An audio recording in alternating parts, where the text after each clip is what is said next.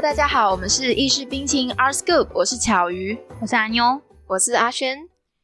那我们其实最近呢要讲的都会是南美馆的展览，原因是因为因为我们要放假了，各位对，跟听众朋友们分享一下，就是我们即将放寒假，所以我们今天其实是要挑战一天，就是预录完很多集，所以如果就是大家到二月十九吗？对，二月十九那一周之前，如果发现。哎，这周没有跟，那就表示我们预录的东西已经播完了。对，所以我们今天正在努力的，就是要赶进度。那我们也因为这样，就是可能说有些嗯画廊的展览可能还没开始啦。对呀，所以说我们想说，哎，那我们现在讲讲南美馆好了。南美馆分为了一馆跟二馆，然后有着非常多的展览，不论是常设展或者是特展，目前都在。如火如荼的进行当中，对，那我们就一档一档来介绍吧。哎，那我们今天要先讲哪一档呢？我们应该会先讲故宫吧，就是他们把故宫的展品就是搬来南美馆去做展览这样子。那么故宫这一档展览呢，叫做“千载难逢故宫国宝驻台南”，那个字应该是念“驻”吧？嗯，对，应该是“驻”。哇，我突然困惑了一下。OK，好。那所以说，我们其实从这个展览名称可以很清楚、清晰的知道说，哎，这一次呢，就是故宫带来了他们的馆藏，他们的就是我们的国宝，然后来来到了这个台南，就是展出给就是台南的朋友啊，或者是一些可能没有办法一直到故宫去看他们的朋友们观赏。我那时候看到这个展览，我就觉得我在台北故宫看那么多次，然后我前阵子去南美馆看展览的时候，我就觉得，哎，怎么又是你？有种看到国中同学 在跟你大学同班那种感觉，就是哎，又是你，又是你，又见面了。没错。那跟各位小小补充一下，就是《清明上河图》啊，这次他展出的《清明上河图》不是就是呃大家比较常见的那一张，也就是宋代张择端所绘的。那他这次展出来的是，呃，清代的院本《清明上河图》，是乾隆元年由五个画家共同绘成的版本，这样子。这张画呢是有用投影的方式去。呈现这个画作，那同时它也有利用像一个圆盘的放大镜，去让观众可以用放大的方式去看每个画作里面的细节。毕竟这张图很大很长，它里面的细节真的是非常的丰富，你可以看到很多市井小民的生活景态这样子。对，当然就是也有一些比较可能王公贵族的部分，那就是看。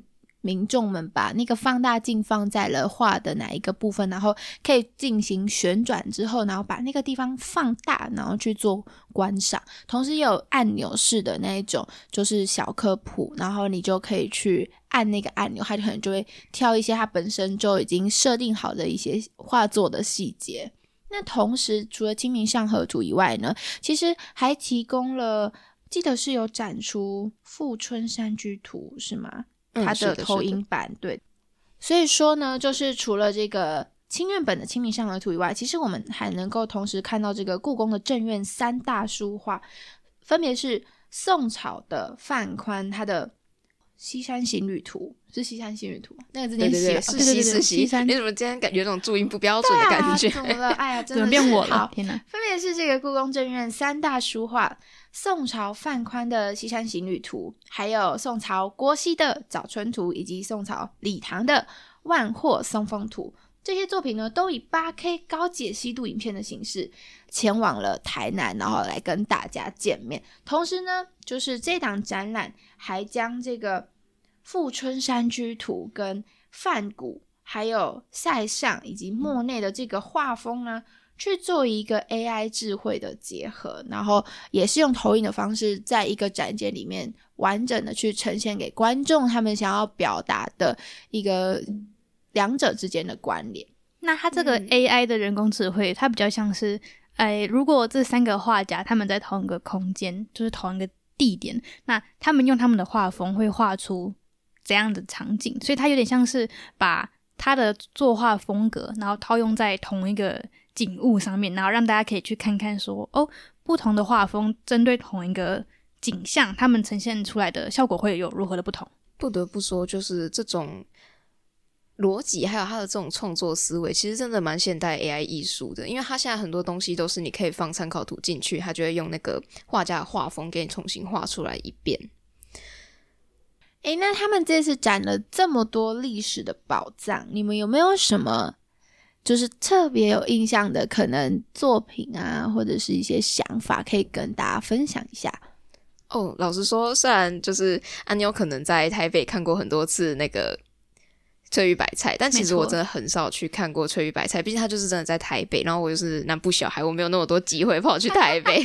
不好意思哦，啊他之前也有来南部展一次，那次我也有去看，因为我真的没有多少 机会冲过去。那一次吗？嗯，你说南故宫那一次吗？对啊，就是也是跑到南部那一次的时候，那个时候我就去看。那一次我也是想说啊，怎么又是你？是真的是每次都是你这样？哎。话说，你们知道翠玉白菜其实就是不止一颗嘛？我长很大之后我才知道这件事情。假的？什么意思？你说它是不同？诶诶，它就是它其实现在现存在世界上啦，有六颗翠玉白菜，然后台湾里面有三颗翠玉白菜，一个是呃，就大家最常知道就翠玉白菜，然后景妃的嫁妆嘛，再来就是翠玉小白菜，还有一个是翠玉白菜的花茶，那这些都是在清宫出来的。哦，你是指你是指不止一颗白菜，就是他们是独立的个体。我以为我以为我以为你是指说那个白菜是很多颗白菜混合起来。我想说，怎么可能？我看了那么多次，我都不知道它是很多颗白菜。那像我，你又怀疑了自己的，没错，怀疑了自己的记忆。哎，那其实想要就是说一个有趣的，可能很多我们其实有时候在看作品的时候，我们会先。肯定是从他的名字看，然后就会去判断说，哎，他大概可能想表达什么样的意境啊，或者哦，他在画什么东西？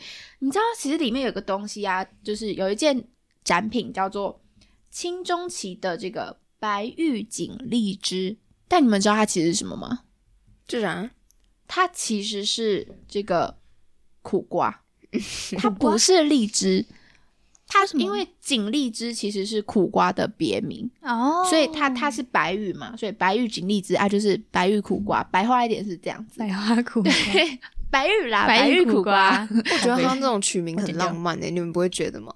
它就别名啊，没有，就是你知道那种古代都会有那种。呃，用 A 指代 B，然后它就导致名字会有很漂亮样子，像是你知道，就蟑螂的古文，然后叫费莲，如此美丽的名字，我好像有印象，我不知道这个，我记得好像是高中还是国文课有出现类似的。原来蟑螂也有这么浪漫，就你听到这个名字，你就想说什么？哦，蓝蓝的，闪闪发光，很漂亮的东西。没有其实很可怕，它其实是世界上最可怕的生物。我觉得这种古那种时代的那种命名法，真的非常厉害，非常漂亮。嗯，原来是这样，对。但我其实就想分享那个荔枝啦，因为我觉 得应该很特别，对，就蛮多人可能会想说啊，哪有荔枝那么短料，那么大颗这样？那没有没有没有，对，它其实是苦瓜，对。但其实我觉得这次没有展肉形石有点小可惜，但是大家可能有时候都会说啊，白菜就跟肉形石王不见王嘛。但我又想说。啊，我们台南就是这么好吃的，就是肉燥饭。哎，你们台北称之为卤肉饭，对不对？哎，好像是。开始南北食物战争，卤肉饭。哎，对啊，卤肉饭不是那个小小的？对啊，就是小的，那种切碎我们对我们称之为肉燥饭。啊，你们卤肉饭什么？还是你你们？我们卤肉饭是一块的卤肉。没有，我们其实没有卤肉饭。我们我们有那种排骨饭。我们有那种方方的那种卤的，那个那个叫控，那叫 控肉饭，那叫控肉饭，那叫控肉饭，不是大块的，就是一片长长，就是脏脏话常吃到那个，对对对，控肉饭，那叫控肉饭。哦，我们好容易歪到食物上面。对，我就是想说，哎，我们台南的肉燥饭这么好吃，感觉没有讲个肉形食，好像有一点可惜耶。嗯，我也觉得，对啊，但是就没有啦，可能跟白菜就就可以看个。高清画质的影像哦，对对对对，这一次的肉心石呢，虽然没有直接对他没有本人这个下来海南游玩一趟，不过呢，他还是有用其他的方式来。而且你们知道吗？其实现场有一个很有趣的东西，我发现一定很多人可能没有注意到，或是不敢去碰，因为不知道它是可以碰的。呃，我们在走进整个，就是我们从可能 A、B、C 的那个展间出来之后啊，我们逛完了，我们可能会需要走到。二楼，或是可能更楼上，那可以选择搭电梯或手扶梯的方式。在电梯的呃旁边一点，靠墙的位置，那里有一个非常大的箱子，然后那个箱子看起来有点像是清朝时期的那种锦盒，然后它旁边是有一个插的那个那个栓，然后其实我原本、我通常也是不太会去碰什么美术馆内的东西，对因为就可能我们也会觉得好像那个东西不一定能碰这样子，我们都会很确定是不是展品。对对对，我们都会很小心翼翼，然后就就是我们那时候发现，哎，那其实是可以碰的，就把它那个栓打开，就发现它是可以进去，然后里面就放着。翠玉白菜跟肉形石的娃娃，天哪，那就是一个打卡点。所以各位朋友们，如果你们去南美馆的话，千万千万不要忘记，就是去那个地方可以拿可爱的肉形石娃娃，还有翠玉白菜娃娃拍照哦。超可爱。那你们有没有印象说，我们这一次的展品当中呢，其实有一个斗彩鸡缸杯，然后是明朝成化年间的。有啊，有一点点印象。